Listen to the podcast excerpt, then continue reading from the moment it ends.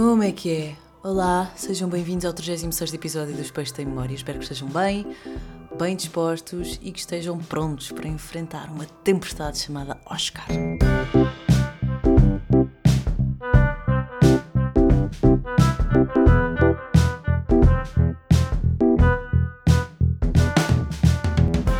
É verdade, pelos vistos vem uma tempestade chamada Oscar, chamada Oscar, o que calha muito, muito bem em semana de de Primavera-São, do primeiro festival, assim, a sério, com concertos. E vai chover torrencialmente. Portanto, se ouvirem isto antes de irem para o Primavera-São, não se esqueçam de levar coisas para a chuva. Até pode não chover, figas, era incrível se não chovesse, mas, mas o mais provável é que, é que chova. Eu estive, eu só fui uma vez ao Primavera-São e aquilo é incrível, é mesmo muito fixe, tem bons concertos, é um auditório natural, uh, pá, é, é bonito. Só que depois é no Porto, não é? Em junho. E junho tem sempre esta temperatura meio estranha, meio vento, meio chuva, só, tá, só se está bem no Algarve. Só que calha também em semana de tempestade. Mas se calhar funciona como funciona com os casamentos. Festival molhado, festival abençoado. Mas sim, fui. Fui no concerto da Solange, da irmã da Beyoncé, que começou a chover torrencialmente. E pronto, e depois fomos para o Jogada Porto que não foi uma melhor opção, mas na altura pareceu bem e foi divertido. Tenho aqui uma pergunta que uh, já me veio várias vezes à cabeça e eu estive a falar com uma amiga minha sobre isto e chegámos à conclusão que existem várias, vários amigos que poderia. Que, ou seja, o, nós temos que escolher bem os nossos amigos pela sua profissão. Porquê? Qual é que é a melhor cunha para se ter? Um médico? É que um médico dá-me mesmo muito jeito. E eu sinto imensa falta disso porque eu não tenho nenhum amigo médico. Preciso, sei lá, às vezes preciso de, de receitas. Ou preciso de fazer perguntas parvas. Não tenho nenhum amigo médico. Mas será que é a melhor cunha? Um advogado. Advogado é uma ótima cunha. Eu tenho uma amiga minha que é advogada. Ok, incrível. Tenho uh, várias, mas mais uma. Não, por acaso não tenho várias. Tenho muitas pessoas, amigas, que tiraram advocacia e depois desistiram, e são outras coisas. Mas tenho uma, uma grande amiga minha que é, que é advogada e é capaz de dar jeito um dia. Imaginem que eu vou para a prisão por alguma razão. Vou ligar. Eu gostava imenso de fazer aquilo. Ah, desculpa, posso só ligar a minha advogada? E ligava à minha amiga. Uh, um professor será uma boa cunha? Um explicador, para termos, sei lá, dar boas. Mas agora também não nos dá muito jeito, não é? pelo menos a mim, porque eu não tenho filhos. Um, veterinário. Um veterinário é uma ótima cunha, porque só nestas últimas duas semanas já gastei pá, um bom dinheiro com. Aliás, 200 euros. Ganhei 200, gastei 200 euros com o Japa e não foi toda uma vez. Porque, por nada de especial ainda por cima, porque a minha cadela gosta de inventar. Hoje tive que ir ao médico com ela porque ela torceu a pata na sexta-feira estava inchada e não conseguia subir para cima do sofá. E oh meu Deus, fomos ao veterinário hoje, comprei-lhe anti-inflamatório, mas como tem de ser 12 em 12 horas, só ia dar à noite, cheguei a casa estava ótima. Portanto, no fundo, ela só precisava que eu tivesse ido ao veterinário gastar dinheiro para ela pensar: pronto, olha, já fui ao médico, já estou boa. Mas não é assim que funciona, bebê. Ela agora está aqui deitada, mas está muito bem disposta. Para quem nos últimos três dias esteve ali, ai coitado, não consigo subir para cima do sofá. Mas mas eu acho que a melhor cunha é. Esqueci-me de tirar o som disto, peço desculpa. Uh, a melhor cunha é ter um familiar próximo, tipo pai, avô, padrinho ou tipo um tio, uma tia, não interessa, tipo alguém que seja dono de uma grande empresa.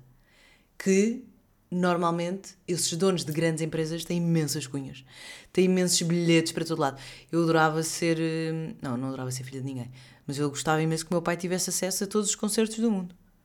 E assim não tinha que pagar a nada. E eu, atenção que eu não posso queixar, um, porque trabalho em rádio e, portanto, tenho acesso a, a muito festival e a, muita, a muito concerto. Mas, mas sim, porque essas pessoas têm sempre imensas cunhas. Portanto, eu falava com o meu pai e dizia: eu preciso de, sei lá, um raio-x.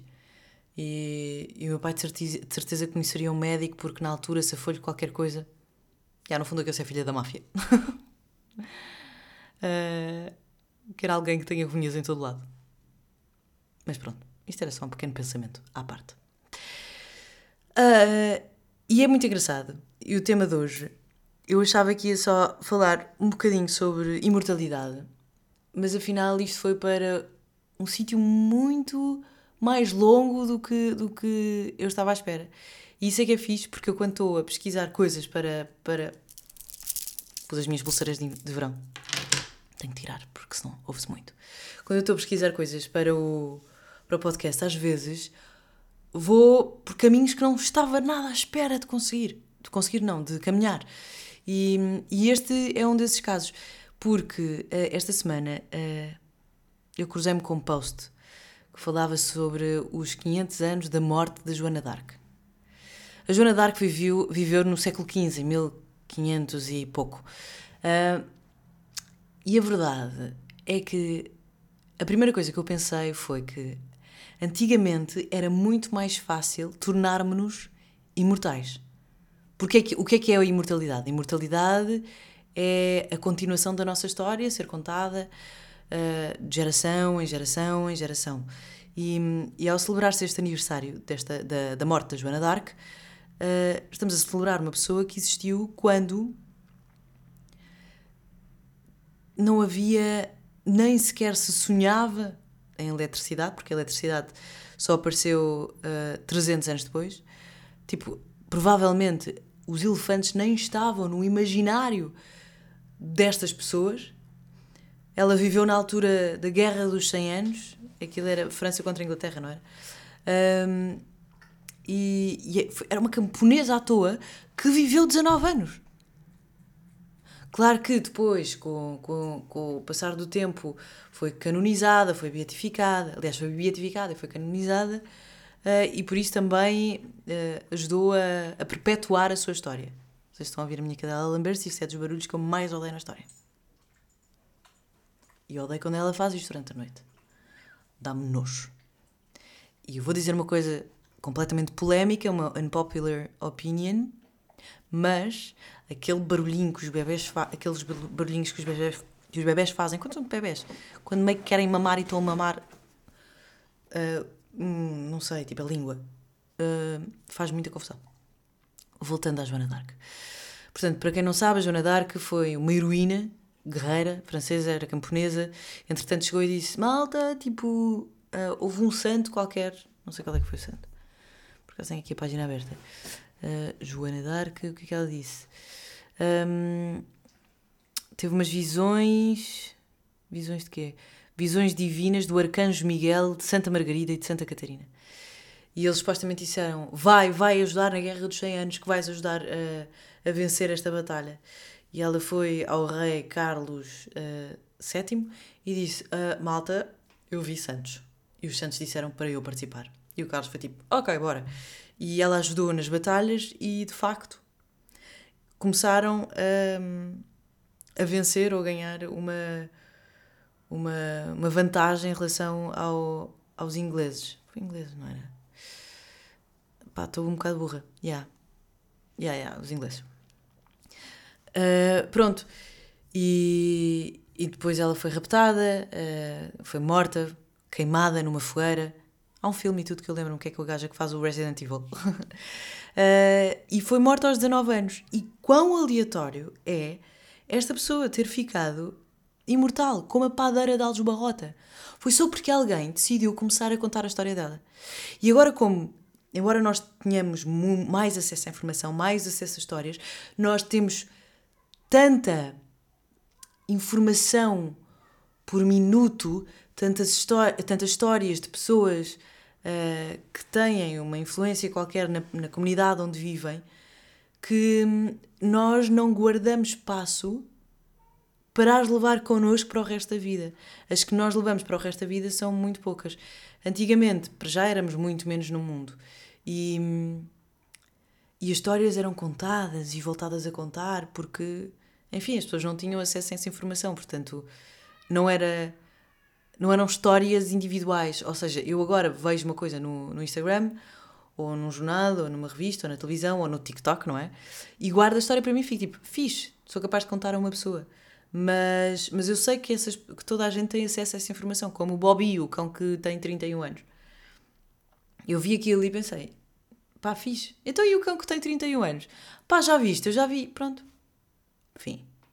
E antigamente, e quando eu estou a falar antigamente, estou a falar no século XV, as histórias eh, passavam de boca em boca, muitas são mentira, muitas são uh, fantasiadas e etc. Portanto, nós nunca vamos bem saber a verdade, porque quem conta um conto acrescenta um ponto, e, e por isso mesmo eh, as, as coisas tornavam uma tornavam-se muito maiores, ganhavam um gigantismo muito, muito maior do que ganham hoje em dia. Embora, por exemplo, as polémicas.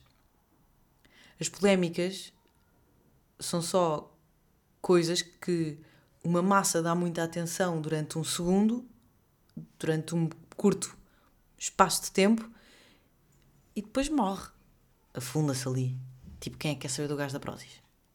Nobody cares. Eu já nem lembro do nome dele. As pessoas ficam tipo, não, porque ele é contra o aborto. Ah, nunca mais vou comprar Prozis. Durou uma semana. Porque de facto o produto é bom. Pronto, e eu acho que antigamente. A pôr confortável. Ok. Antigamente hum, era mais fácil chegar-se a essa imortalidade só pelo simples facto de sermos menos e, e funcionarmos mais com, com o, boca, o boca a boca. Mas também. Tive aqui uma pausa grande. Uh, ou seja, uh, não estou a dizer que era mais fácil, que havia mais pessoas a ficarem imortais, não é, não é isso. E quando eu falo de imortalidade é, é a perpetuação, hum, não sei se esta palavra existe, da, da história e da vida de cada um. Mas era muita sorte, não é? Porque quantos inventores não ficaram com a fama toda quando foram os seus aprendizes ou a sua equipa de inventores que descobriram certa ou determinada coisa. Um, porque acabaram por não pôr o nome uh, ou não escreveram o nome das pessoas que inventaram ou que descobriram, que fizeram, deram o primeiro pra, passo uh, e, portanto, acabaram por não receber o, mero, o mérito pela, um, pelas suas descobertas. E foi aqui que. Meu Deus, o que é que está a acontecer lá fora? Uh, e foi aqui que um, eu comecei a caminhar, um, um, a fazer um caminho que eu não estava à espera, porque no meio disto tudo, até nestas coisas das descobertas e na, até na imortalidade, nós vivemos numa sociedade patriarcada. Até a sociedade, até o patriarcado uh, e o machismo inerente uh, no o machismo uh, não é. Ou seja, é mais a sociedade patri patriarcado. Um, até, até influencia a imortalidade de, das mulheres. Eu fui parar a, uma, a um artigo do Polígrafo que só na, na Wikipédia lusófona apenas 18% das páginas são sobre mulheres. Ok? Uh, em praticamente todos os países, os editores da, da Wikipédia são e ultrapassam pela metade homens. O que dá sempre uma visão muito mais masculina da história. Há uma, há uma desvalorização das mulheres na história. Uh, e eu, eu até apontei este, este, este termo porque achei engraçado. Há uma desigualdade enciclopédica de sexos, de géneros, pronto. Um, portanto, a sociedade patri do patriarcado, o patriarcado não. Patriarcado, o patriarcado não é só. Ou seja, quando nós dizemos que vivemos numa sociedade machista, não é só porque as mulheres recebem menos ou porque não têm um, direitos iguais aos dos homens. É muito mais do que isso, vai muito mais fundo. Vai até ao comportamento de mulher para mulher, da mulher como ser singular, da mulher em grupo e a forma como nós aprendemos a história, como a Wikipédia está, está escrita, está feita. Uh, e portanto é a altura de, de, dar props a quem tenta mudar isso. Uh, conheci um grupo uh, chamado Wiki Morreres, que é de uma jornalista espanhola que é Monserrat Bois, acho que é assim, Monserrat Bois B-O-I-X, calculo que se leia Bois, um, basicamente juntou um grupo de mulheres e elas passam do analógico para o digital, ou seja, fazem um trabalho de pesquisa mesmo muito, muito grande, vão à biblioteca, não sei do quê, uh, uma biblioteca qualquer em Espanha, resgatam biografias uh, de mulheres que estão completamente esquecidas no tempo e transportam essas uh, biografias que estão escritas, não é? Para a Wikipédia. Fazem este transporte da, da mulher do analógico para o digital, para toda a gente ter acesso. Porque eu não fazia ideia, mas até 2005 a Frida Kahlo era só a mulher do Rivera. Eleanor Roosevelt, antes de ser escritora, antes de ser ativista, era mulher de um primeiro-ministro dos Estados Unidos da América. Uh, prim primeiro-ministro. Uh, primeiro-ministro. Ministro. Ai, estou completamente louca. Uh, onde é que eu li isto?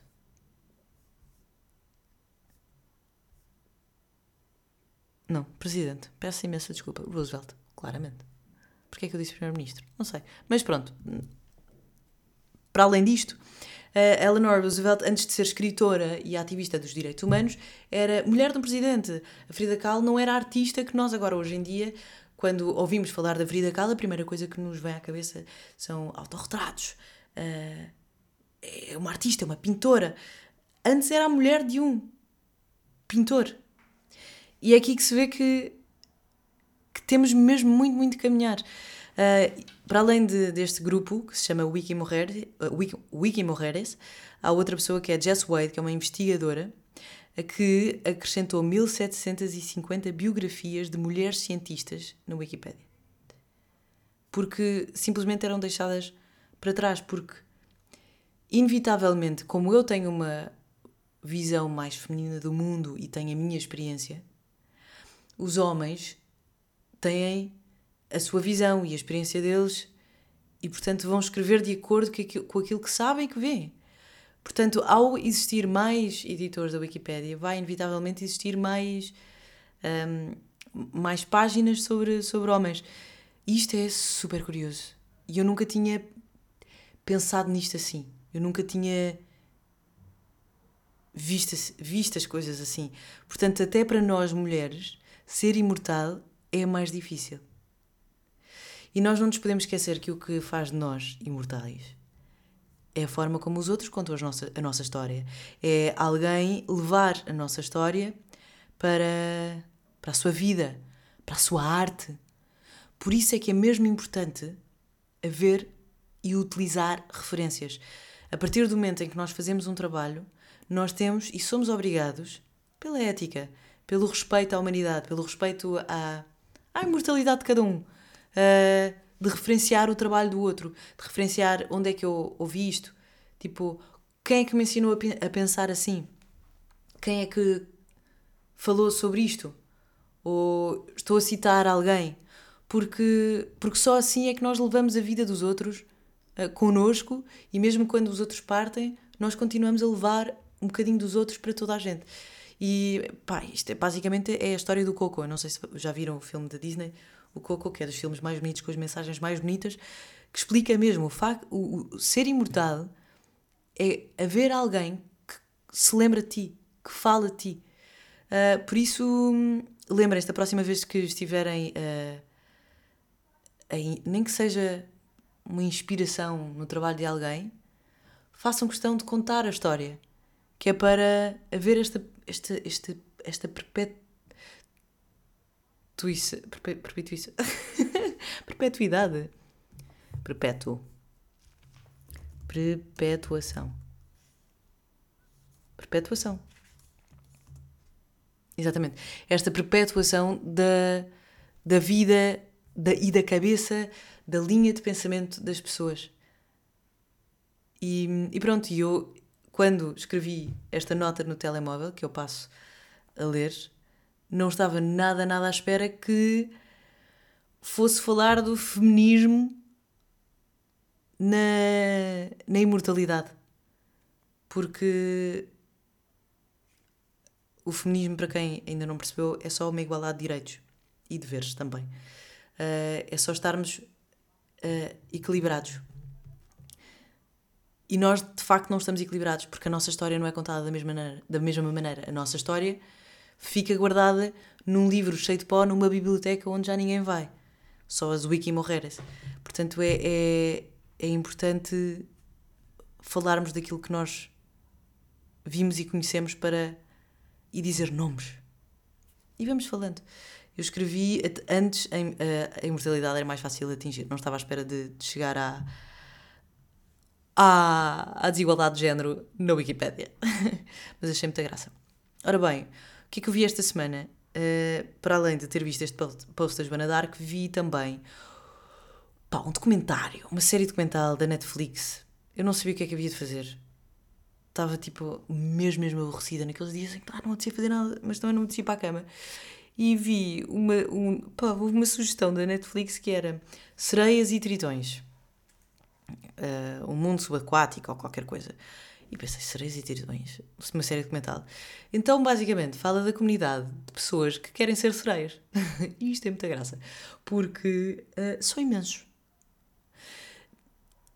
E ser sereia e um tritão uh, é um desporto praticamente olímpico e de alto risco, porque eles passam muito tempo debaixo de água, completamente cegos, completamente surdos, com uma cara que tem de ser uma cara bonita, não é? Como se não estivessem a fazer esforço nenhum, e falam com pessoas do outro lado do aquário como se estivessem de facto a ver estas pessoas.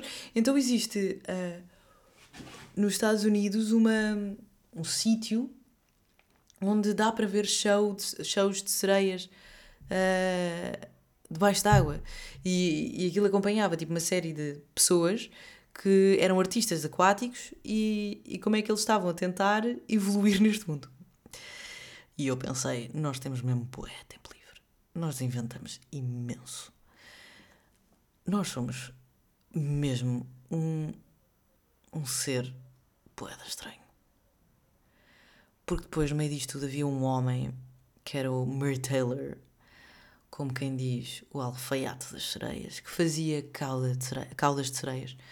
Um, então elas têm imensas caudas e depois tipo, têm de se deitar no meio do chão para pôr as caudas. Pá, é, é tão estranho. Mas é, é, é, é, é de facto muito bonito, mas é ver aquilo de fora é estranho. E é completamente crazy. E ela disse: de certeza que no vosso bairro há uma sereia. Há uma pessoa que quer uh, entrar neste mundo. E eu, tipo, já, yeah, eu quando ia para o Algarve fingia que era uma sereia. Mas nunca levei isso longe demais. Agora, qual é a probabilidade de uma sereia estar a ouvir este, este podcast? Pá, se por favor, se estiver, se houver alguma sereia por aí, ou um tritão, que me mande mensagem. Pá, e fazemos um. E vamos em, em missão perceber um bocadinho mais sobre esse mundo. Eu adorava que isso acontecesse. Uh, mais coisas boas da semana. Olha, eu não, eu, eu não fiz grande coisa esta semana, trabalhei só, uh, mas comprei pêssegos do Paraguai que são de facto uma das melhores frutas do planeta. Eu adoro bananas, adoro uvas, mas pêssegos do Paraguai pá, são tão docinhos, são tão sumarentos que eu aconselho toda a gente a comer. São mesmo, mesmo muito, muito, muito, muito boas. E depois, uh, há pouco tempo, houve o, o Confessions do Domingues e eu nunca vi ninguém ter uma voz tão parecida com outra como o Domingos tem com o Rui Veloso. O Domingos engoleu o Rui Veloso. E é muito interessante porque ele disse na entrevista que o Rui Veloso era. Uh, ele era muito fã de Rui Veloso e que era uma referência. Pá, e eu percebo porquê. Uh, e eu vou-vos mostrar porque eu acho que vale a pena ouvir sem, sem ver, para não associarmos a cara do Domingos ao Domingos, ah, à voz do Domingos. Mas, mas eu estava no estúdio a ouvir a música e quando a voz dele entrou, eu pensei: é o Reveloso. O Reveloso entrou neste momento no palco do Confessions. E não é. Por aqui. Isto é a intro. Ok.